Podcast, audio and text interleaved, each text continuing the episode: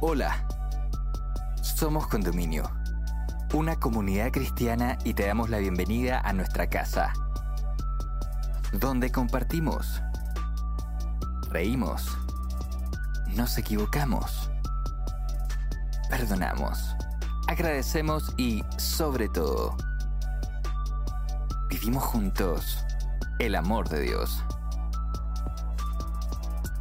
Llegamos a ti con nuestra serie Trascender, donde junto a Marcelo Acevedo, amigo de nuestra casa, reflexionaremos en el episodio titulado El Gran Aliado. ¿Cómo podemos sobrellevar la soledad? ¿Y hay algo que podamos hacer al respecto? Te invitamos a escucharlo y esperamos puedas encontrar muchas respuestas a estas preguntas en este episodio. Bienvenida, bienvenido.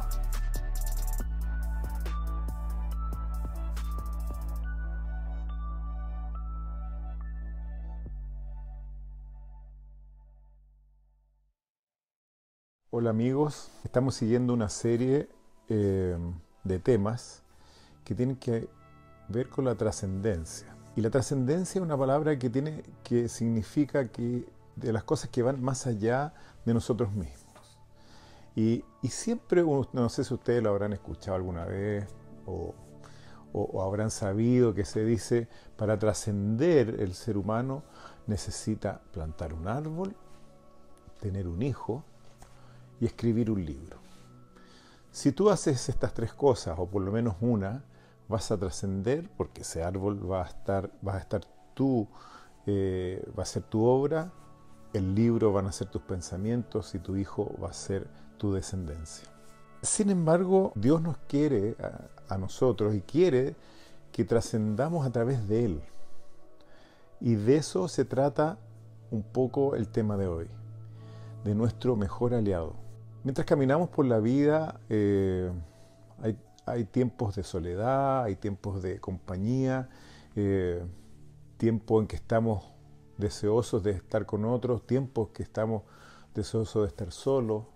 Es distinto ser solitario a estar solo o, ser solo o sentir la soledad de la no compañía. Ser solitario incluso hay gente que busca estar solo pueden pensar mejor, se pueden autoanalizar, pueden establecer una, relación espiritual con, con Dios mucho más cercana. Lo que es más o menos es estar solo o sentir la soledad de no estar acompañado cuando uno sí quiere estar acompañado. Y en, esta, en este tema, ¿no es cierto? Eh, el sentirse solo en este mundo en que en realidad se beneficia o se propende a estar solo porque el, individualismo es el que, el que finalmente gana si uno hace, eh, si uno trabaja por sí mismo, si uno hace logros es para uno y por uno. Por lo tanto, el individualismo como que eh, es un, un bien para, para, la humanidad en, este, en la época que vivimos. Eh, por lo tanto, es muy fácil estar solo o sentirse solo.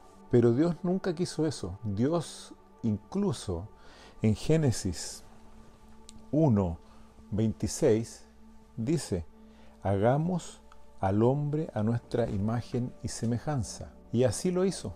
Pero cuando uno analiza ese texto, dice, hagamos al hombre a nuestra imagen y semejanza. ¿Cuál es la semejanza y cuál es la diferencia con el resto de la creación? ¿Qué nos hace diferentes y nos hace más parecidos a nuestro creador que los animales, por ejemplo? que también tienen corazón, también tienen pulmones, también, también respiran. Y yo creo que es la capacidad de contactarnos con nuestro Creador. Dios dejó en nuestro, en nuestro ser la capacidad de expresar a través de nuestras palabras, de nuestros sentidos, de, nuestra, de, todas nuestras expresiones, del arte también, la forma de comunicarnos con Él, de hablar con Él, de sentirlo, de, y de Él sentir su susurro y nosotros sentir de Él, por supuesto, las palabras, la guía. Y Él también sentirnos a nosotros qué estamos sintiendo, nuestras alegrías, nuestras penas.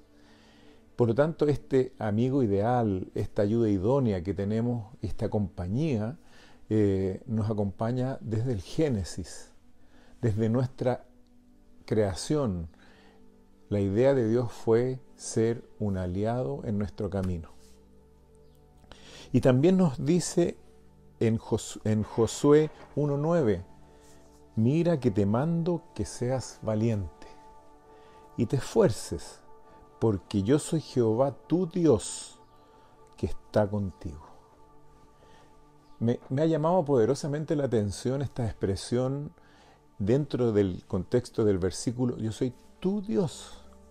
Y no es solamente ahí que lo dice, lo dice también cuando le da los mandamientos a, Moisés, yo Jehová tu Dios, también le dice eso, tu Dios, buscando esa misma relación personal entre la, criatura y el hacedor.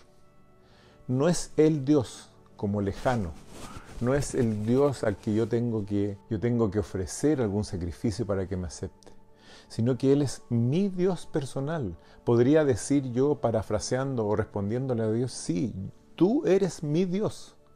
¿no? Yo soy tu creación.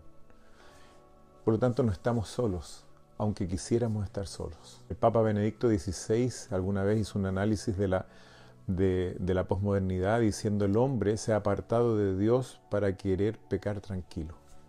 Y a veces nos pasa que es más fácil o queremos estar solo porque estamos en tentación, queremos estar solo porque queremos hacer cosas que sabemos que no están en lo correcto pero nos gusta. Está en nuestra naturaleza. Y es el hombre el que se aparta. Es el hombre el que le dice a Dios quédate allá porque yo estoy acá, estoy haciendo otras cosas que no son de tu incumbencia. Pero Dios está y nos mira, pero no como un Dios celoso, yo no sé qué imagen eh, uno proyecta o, se hace la imagen de un Dios Padre severo si ha tenido un Padre severo. Se genera la imagen de un Padre ausente si ha tenido un Padre ausente. Por lo tanto, yo no sé qué imagen te puedes haber formado tú eh, respecto de, de Dios, pero lo que uno ve a través de la Biblia, desde el Génesis al Apocalipsis, es un Dios amoroso que tiende a acercarse cada vez más al hombre y caminar con él. Y caminar no solamente por el ejercicio físico de caminar, en el caminar está también el conversar, el plantear ideas, el recibir apoyo, recibir consejo. Pero también Dios está dispuesto a recibir nuestras quejas. Conversa con Job y Job le dice, le, reclama por su situación, ¿no es cierto? Este hombre que lo perdió todo, perdió sus hijos, su familia, estaba enfermo, sus amigos lo recriminaban. Y le dice muchas cosas a Dios. Y, al final de, ese libro Dios le dice, bueno, afírmate los pantalones porque vamos a hablar. ¿Dónde estabas tú cuando yo hice las estrellas? ¿Dónde estabas tú cuando hice el universo? ¿Dónde estabas tú cuando yo te creé? ¿Dónde estaba Él, ¿no es cierto?, cuando recriminaba a, Dios. ¿Y qué es lo que quería hacer? No recriminarlo a Él, sino que decirle, mira, yo soy tan grande, pero estoy aquí sentado conversando contigo, para que tú pudieses entender un poco qué es cómo yo puedo estar a tu lado a pesar de que te toquen o hayas pasado por todas estas angustias. Hay un hombre en este caminar, ¿no es cierto?, que se dio cuenta que Dios estaba siempre a su lado y le gustaba salir a caminar con Dios. Y eso está en Génesis 5:24, ese hombre se llamaba Enoch. Y dice ahí en un texto muy pequeñito que dice, Enoch caminó con Dios y desapareció porque Dios se lo llevó. Fue tanto que caminó con Dios que se hizo uno solo y ya no pudo volver a su casa. Se quedó con, el, con su creador. Fue tanta la amistad que quiso estar con Él. Y a eso nos invita Dios, a caminar con Él, a darte cuenta que caminar con Él no es, no es, es ese Dios que te, que te castiga o que te aprieta, sino que es este Dios que te ayuda a caminar. Y que cuando estés cansado te va a llevar en sus brazos y, si te duelen los pies, te va a hacer masaje en los pies. Pero si estás alegre y saltas, va a saltar contigo. Es más bien ese amigo amoroso que quiere tu compañía. En Isaías también, Isaías 7:14, dice, el Señor mismo dará una señal. He aquí una virgen concebirá y dará luz a un niño y le pondrá por nombre Emanuel, que significa Dios con nosotros. Y en Isaías 9:6, un niño nos es nacido. Será llamado admirable, consejero, Dios fuerte, Padre eterno y príncipe de paz. ¿Qué está diciendo aquí en el, Antiguo Testamento ¿Le suena algo este personaje del que está hablando aquí Isaías? Claro, es, el, es Cristo. No solamente Dios quiso estar en una forma como abstracta, hablándole al hombre, como cuando le pide, cuando habla con Moisés, cuando habla con Abraham y le dice que se vaya a tal parte, no vemos la corporalidad de ese Dios.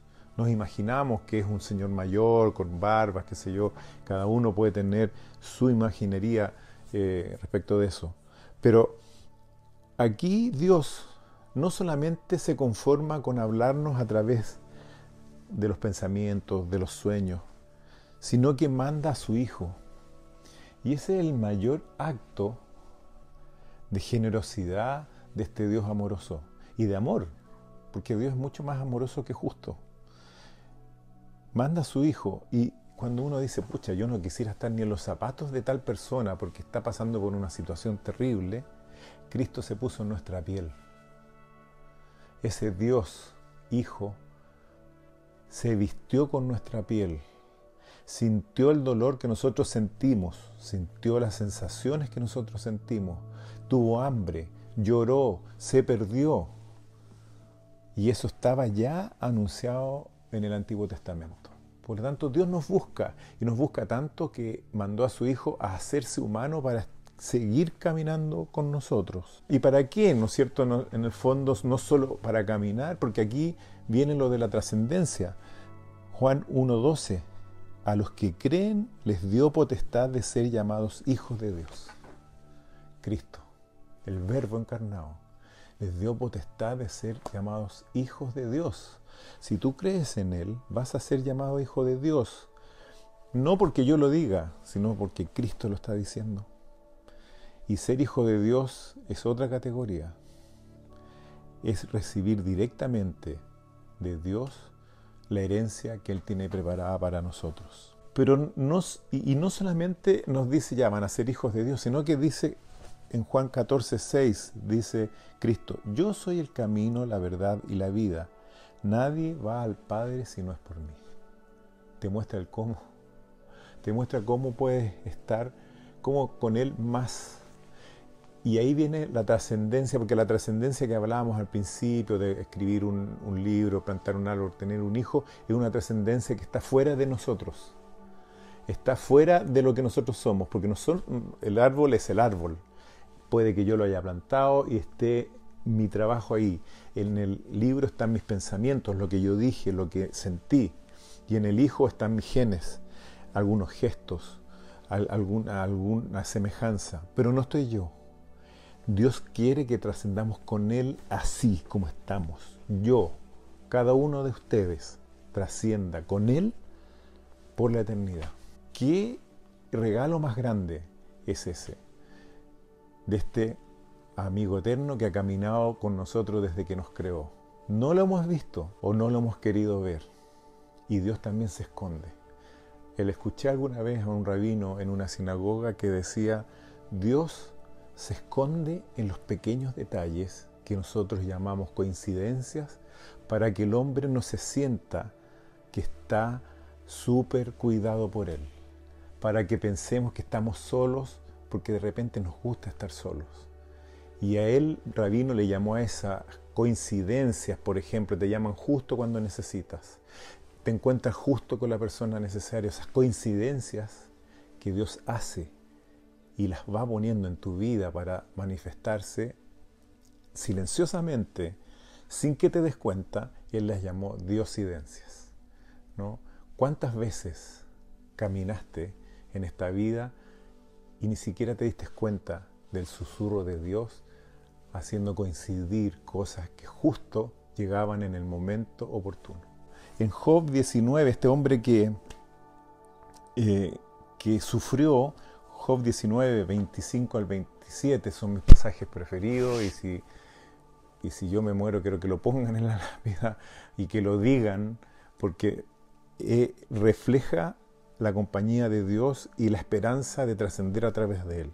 Dice, yo sé que mi redentor vive y Él me levantará sobre el polvo y después de deshecha mi piel, en mi carne he de ver a Dios y mis ojos le verán. ¿Qué está diciendo Job? Que aunque muera, aunque esté destruido, aunque ya no quede nada con él, él va a resucitar y con sus propios ojos va a ver a su redentor. Qué manera de trascender, ¿no? Con nuestra propia corporalidad, con nuestra propia esencia. No a través de otros, a través de nosotros mismos, buscando a ese redentor. Y les quiero leer un pasaje eh, que está en Apocalipsis, el último libro de la Biblia, y ya con esto vamos terminando. Apocalipsis 21, 1 al 3. Vi un cielo nuevo y una tierra nueva porque el primer cielo y la primera tierra habían pasado y el mar ya no existía más. Y yo, Juan, vi la santa ciudad, la nueva Jerusalén, que descendía del cielo y de Dios, dispuesta como una novia ataviada para su marido. Y oí una gran voz del cielo que decía, He aquí el tabernáculo de Dios con los hombres, y Él morará con ellos, y ellos serán su pueblo, y Dios mismo estará con ellos y será su Dios. No es lo mismo que estaba diciendo yo soy tu Dios, y aquí lo ratifica en Apocalipsis, lo vimos en el Antiguo Testamento, no es un Dios inmutable que se mueva a través de todos los siglos para ser el mismo, para ser tu Dios, y Él dice, y será su Dios, un Dios propio, pero personal, ya con viviendo, ¿no es cierto?, en, en la eternidad. Apocalipsis 19:9, bienaventurados los que son llamados a las cenas de las bodas del Cordero cuando Cristo sea entronizado. Yo quiero estar ahí y quiero mirar los ojos de Cristo. Quiero verlo, quiero hacerle mil preguntas que, que tengo pensadas, pero solamente mirarlo y tal vez llegar a abrazarlo, porque me imagino que mucha gente querrá hacer lo mismo ah, y ver a ese Dios que estuvo conmigo, que calladamente caminó conmigo sin yo saberlo muchas, en muchos periodos de mi vida, pero estuvo ahí. Y ahora lo veo claramente hacia atrás y lo quiero abrazar y quiero estar en esas bodas. Y decir como dijo como dice eh, al final del Apocalipsis, el último, los últimos eh, versículos dice, ven, yo vengo en breve, dice Jesús. Sí, ven Señor Jesús. Amigos, yo quiero dejarle este mensaje de trascender con este aliado inmenso que es nuestro Dios. Abracémonos a Él, veamos en, los pequeños detalles de nuestra vida y caminemos con Él a través de lo que nos queda de vida y a través de la vida que tengamos por delante. Nos estamos viendo. Muchas gracias. Queridos amigos, ya eh, quería dejarlos invitados a través de nuestras redes sociales que van a aparecer ahí en el video.